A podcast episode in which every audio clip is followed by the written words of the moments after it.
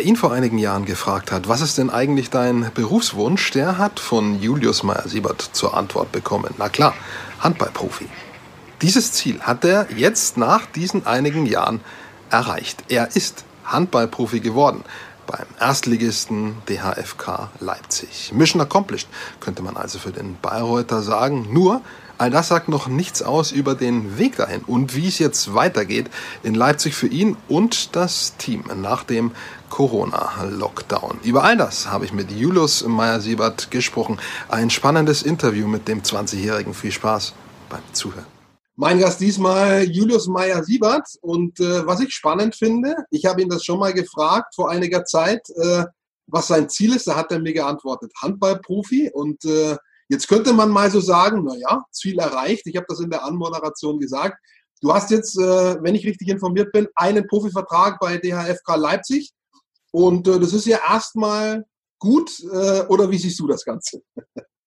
Ja, gut, gut ist das auf jeden Fall. Ähm, also Profivertrag ist immer so, so eine Sache. Im Endeffekt ist es bei mir der gleiche Vertrag, den ich vorher auch schon mit der U23 hatte, ähm, der natürlich immer angepasst werden kann. Ähm, aber sonst, ich bin jetzt fest im Profikader. Trotzdem heißt es für mich nicht irgendwie Ziel erreicht. Ich sehe mich jetzt nicht als äh, für immer jetzt, jetzt Bundesligaspieler. So kann man das natürlich nicht sagen. Aber natürlich ist das der nächste Schritt und äh, das freut mich. Das sagt schon was aus über deine Denke, nämlich eben, dass du nicht sagst, jetzt wie auf dem Sofa eben gerade zurücklehnen, sondern dass du weiter Gas gibst äh, und äh, ja und weißt, äh, da sind noch einige Schritte nötig. Äh, wir haben uns im Frühjahr getroffen äh, und da war ein bisschen Unklarheit da, noch eben wie es jetzt im Sommer weitergeht. Da hatte von Corona noch keine Ahnung. Ähm, unabhängig jetzt von dieser, von diesem Lockdown äh, und Pandemie, äh, wie waren eure Gespräche da im Frühjahr eben auf wie es für dich weitergeht. Ähm, wie waren da die wichtigen Schritte, auch für dich? Ähm, also wir hatten da sehr, sehr offene Gespräche, weil äh, der Verein, dem, dem liegt natürlich auch viel daran, dass ich mich gut entwickeln kann. Und äh, die wissen auch, dass es keinen Sinn macht, wenn ich äh, über- oder unterfordert werde. Und dementsprechend haben wir alle Optionen irgendwie geprüft.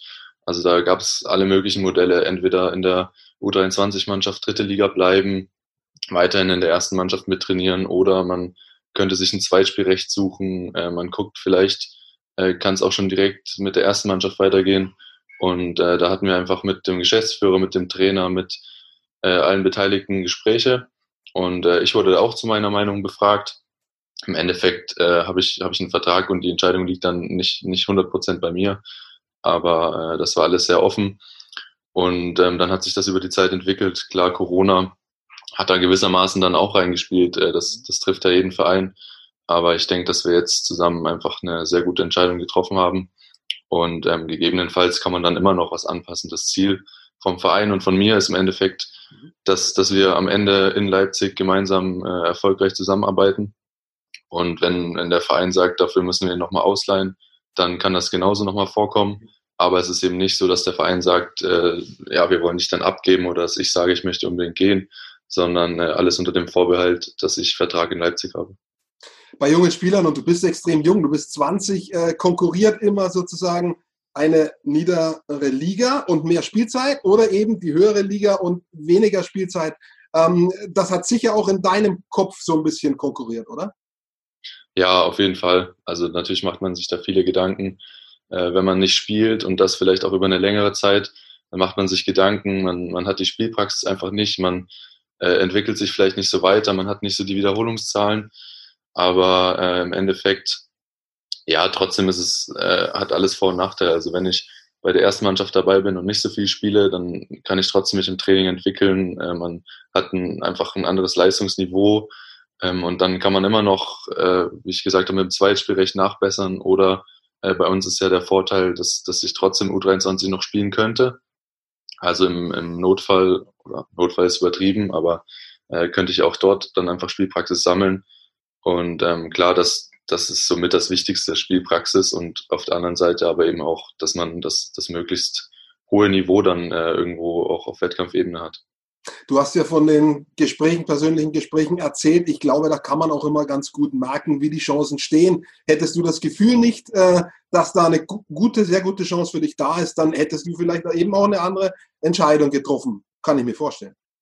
Genau, genau. Also ich habe ja bewusst damals äh, den Dreijahresvertrag auch unterschrieben. Da sind jetzt zwei Jahre noch übrig.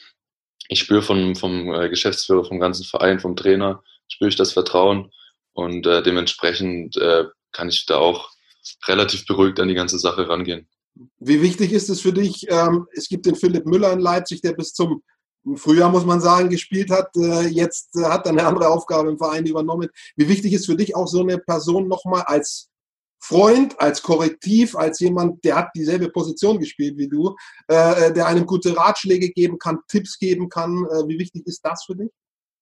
Ja, sehr wichtig. Also wir haben ja gemeinsam schon mal so ein kleines Porträt gedreht. Da kam ja raus, dass wir schon, schon sehr vertraut miteinander mhm. sind, dass wir uns schon lange kennen und ähm, schon als Spieler, weil wir eben die gleiche Position haben, weil wir aber auch diese, äh, ja, die, die Nähe haben, konnte er mir schon immer mal Tipps geben, hat, hat das auch bewusst gemacht, wollte mir da viel helfen, konnte mir auch helfen.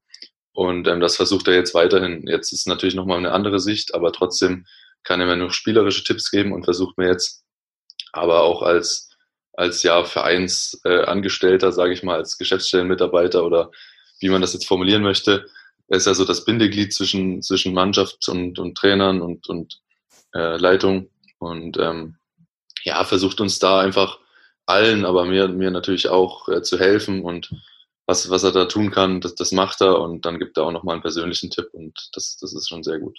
Schöne Grüße auf diesem Wege auch von mir an ihn. Äh, ihr kommt beide aus Bayreuth. Äh, viele, die mir zuschauen, wissen das. Manche nicht, denen sei es auf diesem Weg gesagt.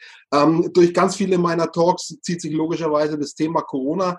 Ähm, wir haben es schon angesprochen, äh, logischerweise auch für die AFK Leipzig, für dich äh, war im März dann Schluss. Wie hat sich für dich diese Situation dargestellt? Für die meisten kam es doch von heute auf morgen. Ein, zwei Wochen hat sich's abgezeichnet, aber dann der Entschluss äh, der diversen Ligen Schluss zu machen, die Saison abzubrechen, der ging ja dann doch irgendwie innerhalb von sechs, sieben Tagen. Ähm, erzähl mal, wie war für dich diese Situation?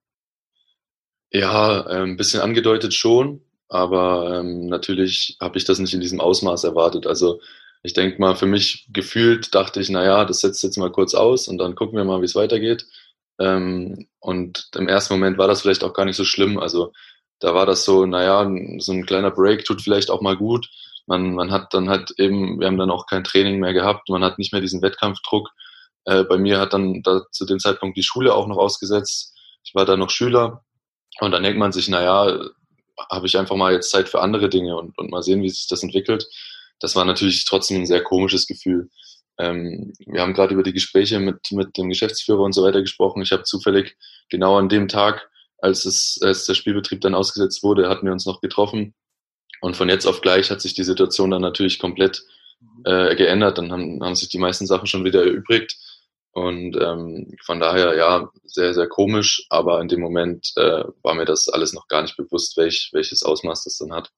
Für viele Vereine äh, stand die Zukunft auf dem äh, Spiel. Ganz konkret zum Beispiel im Basketball, Medi Bayreuth. Äh, das war, da war die Frage, hopp oder top. Können wir mit der Organisation weitermachen oder nicht? Ähm, wie war das bei euch? Wie schnell hast du gemerkt, dass ja, die Organisation der FK Leipzig irgendwie auf guten Füßen steht, dass es da auch weitergeht? Also ich habe mich von Anfang an sehr gut aufgehoben gefühlt hier, weil ich gemerkt habe, dass der ganze Verein, äh, allen voran unser Geschäftsführer Carsten Günther, versucht hat, sehr, sehr viel zu bewegen. Also er war da direkt von Anfang an nicht nur für den Verein, sondern auch gesellschaftlich, politisch sehr engagiert und ähm, hat äh, ja direkt einige Projekte angestoßen. Der hat beispielsweise sofort versucht, äh, Masken zu produzieren über den Verein. Er hat sofort versucht, die, die Vereine hier in Sachsen zu bündeln und gemeinsam an die Politik heranzutreten. Hat da ganz viel versucht zu bewegen und genauso hat es eben für den Verein getan, dass er sich direkt überlegt hat, äh, wie, wie können wir, können wir das hier erstmal retten und äh, wie können wir das auch versuchen, in Zukunft gut aufzustellen. Und äh, einfach weil er so handlungsschnell war und, und so weit, weitsichtig gehandelt hat, äh, habe ich mir da von Anfang an, ja, was heißt, wenig Sorgen gemacht. Äh, das, ich glaube, das Thema ist immer noch nicht so ganz durch für, für einen Großteil der Vereine. Das, das kann ganz schnell, können da die Lichter noch ausgehen, wenn, wenn jetzt noch weiterhin äh, keine Spiele stattfinden, ähm, wird man alles sehen. Aber im Vergleich zu anderen Vereinen, denke ich, äh, war unser Verein da schon, schon sehr weit vorne dabei. Auf dieses Thema Spiele Zuschauer kommen wir gleich noch zu sprechen. Ähm, dazwischen noch der Schritt. Ähm, ab wann, wie lange hat es gedauert, bis für euch wieder so eine gewisse Planung anfing, wo gesagt wurde, Mensch, da in etwa können wir uns vielleicht treffen, Training beginnen. Ähm, wie lange hat das gedauert? Wann, wann begann das wieder so peu à peu? Zeitlich finde ich es schwer zu sagen. Ähm, es ist ja mittlerweile schon einige Monate her. Ich weiß auf jeden Fall, dass erstmal ja, mehrere Wochen einfach Ungewissheit war. Da wurde uns, also wir, wir haben Trainingsempfehlungen bekommen oder sowas, äh, aber der Trainingsbetrieb hat ausgesetzt und dann ging es eben los, dass sich überlegt wurde, gut, wie äh, gehen wir das jetzt, wie gehen wir das an, auch mit, mit Sachen wie Kurzarbeit, das wurde dann ja ein Thema, ähm, allgemeinen Gehaltsverzicht, äh, auch in, in der U23-Mannschaft. Äh, und dann ging es eben los mit, wir haben, wir haben uns als Mannschaft mit, mit den Verantwortlichen auch äh, per, per Zoom-Meeting oder sowas äh, verabredet und da wurde einfach aufgeklärt über die aktuelle Situation, äh, wie es jetzt erstmal weitergeht. Und da wurde eben auch einfach offen mit uns kommuniziert. Und ähm, dann weiß ich, dass wir im, im Mai war dann, glaube ich, wenn ich mich richtig entsinne, äh, ging es dann wieder los, okay, wie können wir denn vielleicht schon wieder gemeinsam trainieren? Dann haben wir im Juni, mhm. Juni, Juli, ich meine im Juni, mhm.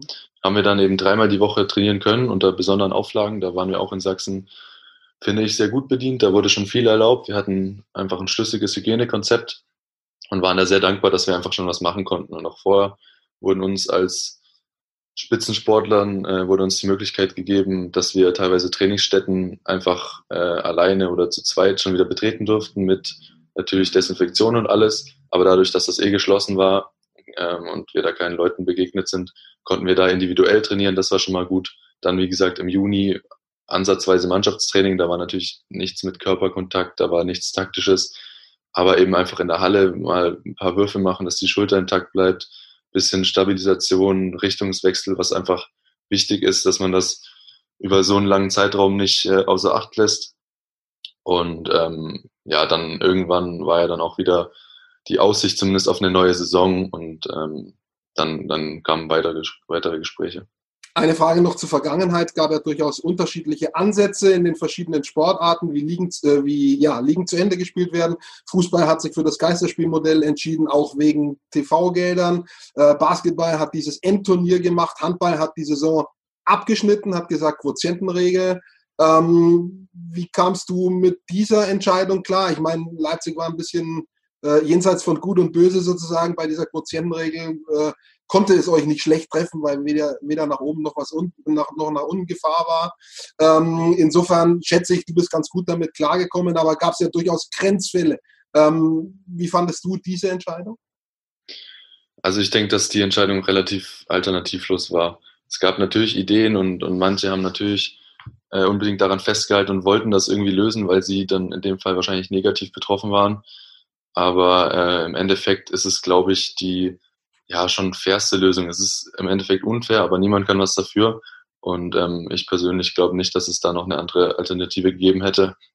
Und äh, ja, wie, wie man es jetzt nach noch längerer Zeit gemerkt hat, ist, man muss einfach Kompromisse eingehen in, in so einer Zeit. Und das, denke ich, haben, haben die Vereine dann auch ganz gut geregelt, die da eben einfach benachteiligt wurden bei deinem Heimat- und Ausbildungsverein Hasbro Bayreuth, äh, da hätte die Quotientenregelung fast dafür geführt, dass sie den verdienten Aufstieg in die dritte Liga nicht schaffen. Es hat gerade noch so geklappt als Nachrücker, äh, das mal eingeschoben. Wie, so, wie sehr freust du dich für die Jungs, dass so ein lange äh, angepeiltes Ziel jetzt endlich mal geklappt hat? Ja, sehr. Also ich habe natürlich einerseits dadurch, dass ich dort gespielt habe, persönlichen Bezug, andererseits, weil, weil da mein Bruder noch spielt, weil mein Vater da sehr lange intensiv tätig war, weil ich da noch viele Freunde habe. Also da habe ich natürlich über Jahre schon mitgefiebert. Ich habe mitbekommen, wie, wie sich das weiterentwickelt hat, auch nachdem ich aus Bayreuth weggegangen bin nach Leipzig und ähm, wollte auch eigentlich in der Saison nochmal vorbeikommen, wollte mir die Spiele angucken, habe hab natürlich alle Ergebnisse verfolgt und ähm, ja, habe mich dann sehr gefreut, als es dann endlich klar war, dass sie aufsteigen durften habe ein bisschen gehofft natürlich, dass, dass unsere U23-Mannschaft dann auch gegen Bayreuth aufeinander trifft. Äh, kam jetzt leider nicht dazu, weil, weil sie in unterschiedlichen Staffeln sind. Aber trotzdem bin ich sehr gespannt, wie sie abschneiden und ähm, freue mich natürlich sehr. Gucken wir nach vorne. Ähm, es gibt einen Rahmenterminplan, nennen wir es so, oder sowas ähnliches, wann die Liga wieder anfangen soll. Äh, trotzdem steht in den Sternen, ob das so klappt. Äh, bei äh, verschiedenen anderen Sportarten sind Ligenbeginne schon wieder verschoben. Also ist alles äh, ein laufender Prozess. Und die große Frage ist natürlich das Thema Zuschauer dürfen wir hier rein, dürfen nicht. Ihr macht einen ganz interessanten Versuch in Leipzig, so ein, so ein Pilotprojekt. Ähm, da war vor einigen Tagen äh, ein Konzert äh, in, in eurer Halle, in der Arena in Leipzig. Und Spiel hattet ihr auch, glaube ich, mit 200, 300 Zuschauern. Ähm, was ist das für ein Projekt? Kannst du uns das kurz schildern? Und wie sind da die einzelnen Steps? Genau, also das, das Projekt wurde von, auch von unserem Geschäftsführer mit angestoßen, weil er einfach gesagt hat, äh, wir können nicht von der, also die Politik kann nicht einfach grundsätzlich diese Großveranstaltungen verbieten. Da hängt viel zu viel dran und ähm, hat dadurch äh, den, den Studienleiter angesprochen von der, von der Halle, von der Uni Halle Wittenberg, von der medizinischen Fakultät und äh, darum gebeten, dass man da einfach mit mit Sinn und Verstand an die Sache rangeht. Und ähm, da geht es aber eben nicht nur um Handball, sondern allgemein Großveranstaltungen. Deswegen hat auch Tim Bensko dort ein Konzert gegeben. Und dadurch sollte dann, ja, sollten natürlich Leute angelockt werden, die auch Interesse daran haben, dass Konzerte wieder stattfinden, aber natürlich auch nicht nur die Konzertgänger, sondern eben alle, die da dranhängen, also sei es Catering oder Tontechniker, alles, da sind ja unzählige Jobs hängen da ja dran. Und ähm, dann gab es dort drei Szenarien, die durchgespielt wurden. Ähm, ursprünglich waren war angedacht, dass 4000 Menschen dorthin kommen. Leider war, war das nicht der Fall. Ich glaube, es waren so um die 1500. Aber trotzdem haben, haben die sehr gut durchgehalten. Die mussten sich vorher selbstständig testen. Das war total sicher. Die waren dort mit Maske. Äh, überall war Desinfektionsmittel. Äh, das waren auch Leute, die, die jetzt nicht zur Risiko, Risikogruppe zählen. Und ähm, die wurden dann eben dort erstmal sehr eng zusammengesetzt, hatten alle so einen kleinen Tracer um, der, der gemessen hat, wo man sich eben aufhält. Und ähm, dann wollte man einerseits einfach ja, herausfinden, wo man sich begegnet, wie, wie viel man sich begegnet mit diesen Tracern. Andererseits war das Desinfektionsmittel, das bereitgestellt wurde, mit einem fluoreszierenden Stoff versetzt, dass man dann auch äh, gucken wollte, welche Stellen in der Halle muss man vielleicht mehr desinfizieren, wo, wo sind Stellen, wo sich, wo sich viele Leute aufhalten. Und ähm, andererseits, also zusätzlich gab es dann noch, noch eine, eine Messung oder weiß ich nicht genau, wie das stattfindet, wie, wie einfach die Luftverteilung in dieser Halle ist und wie, wie die Klimaanlage oder die Belüftungsanlage dort eine Rolle spielt. Und ähm, genau, dann wurden die Szenarien durchgespielt. Das erste sehr eng, das zweite schon ein bisschen entzerrt und das dritte eben wirklich mit mindestens 1,50 Meter Abstand. Und das wird jetzt ausgewertet. Also ich, ich habe gehört, alleine der Rechner, der diese Luftverteilung äh, prüft, der rechnet halt alleine schon wochenlang. Also das, das wird jetzt ein bisschen dauern, aber da hoffe ich, dass man da einfach weitere Erkenntnisse rausziehen kann, wie viel Kapazität man einfach freigeben darf, weil auch bei unserem, bei unserem Spiel hat man gesehen, äh, die Halle ist so groß, da, da muss man nicht, muss man nicht sagen, es darf niemand rein, weil da ist so viel Platz und alle sitzen mit Maske und mit all den Vorsichtsmaßnahmen, glaube ich, kann da nichts passieren. Ähm, bei der Studie, ich, ich war selber anwesend, wir waren da Partner der Studie und ich glaube, da hat sich niemand unsicher gefühlt. Ähm, und das hat, das hat alles funktioniert. Es gibt separate Eingänge, es gibt verschiedene Blöcke, damit sich eben nicht zu viele Leute durcheinander äh, begegnen, sondern dass das blockweise aufgeteilt ist. Und ähm, da hoffen wir natürlich drauf, dass das uns dann ermöglicht und, und eben auch den ganzen anderen Branchen Großveranstaltungen wieder sicher möglich zu machen. Es gab ja äh, einige Projekte, die so eine Lokomotivfunktion übernommen haben. Ich bezeichne mal die Geisterspiele in der ersten Liga auch als solches. Wie funktionieren Hygienekonzepte bei Spielern, bei Sportlern? Da kann man sagen, das hat funktioniert. Die haben das auch vorbildlich gemacht. Ähm, und ja, und das hatte dann eine Lokomotivfunktion und ich kann mir vorstellen, so eine Studie kann auch eine Lokomotivfunktion übernehmen, wenn die Ergebnisse denn dann klar sind und dann kann man sagen, schaut her, in Leipzig hat das funktioniert, ähm, vielleicht können wir davon äh, profitieren.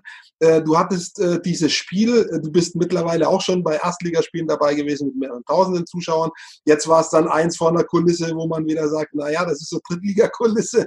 Ähm, wie kommst du damit klar, äh, wenn da halt nur ein paar hundert Leute da sind im Vergleich zu ein paar tausend? Ich glaube, das werden wir in den nächsten Monaten nicht hinkriegen mit ein paar tausend.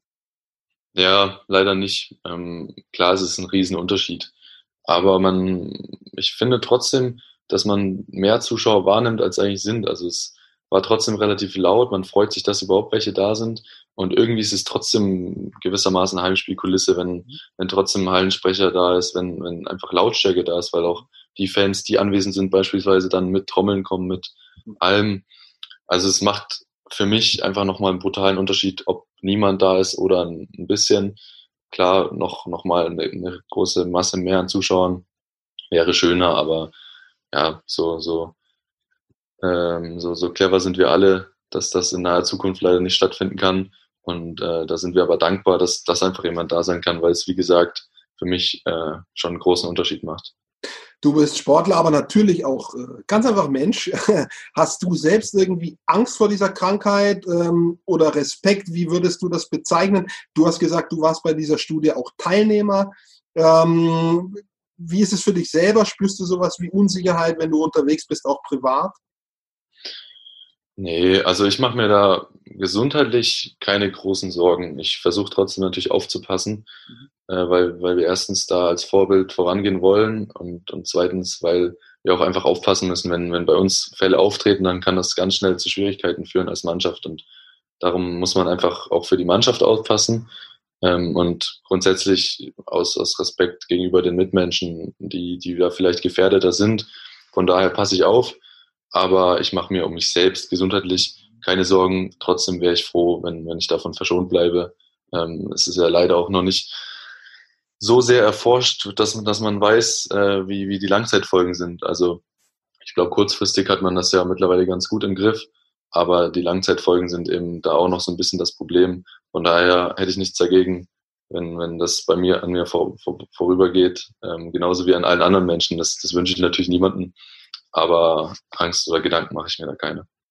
Wenn wir nochmal nach vorne gucken auf die wie auch immer stattfindende neue Saison, ähm, welche Ziele terminlich setzt du dir? Sportler sind so Trainingsreiz zu Trainingsreiz, Spiel zu Spiel, also kurzfristige Ziele auch. Natürlich gibt es auch langfristige Ziele, was ich eine Saisonplatzierung. Aber wie machst du das in Zeiten, wo es keine Termine gibt, außer ein paar Testspielen? Ähm, das ist nicht ganz leicht, denke ich mir.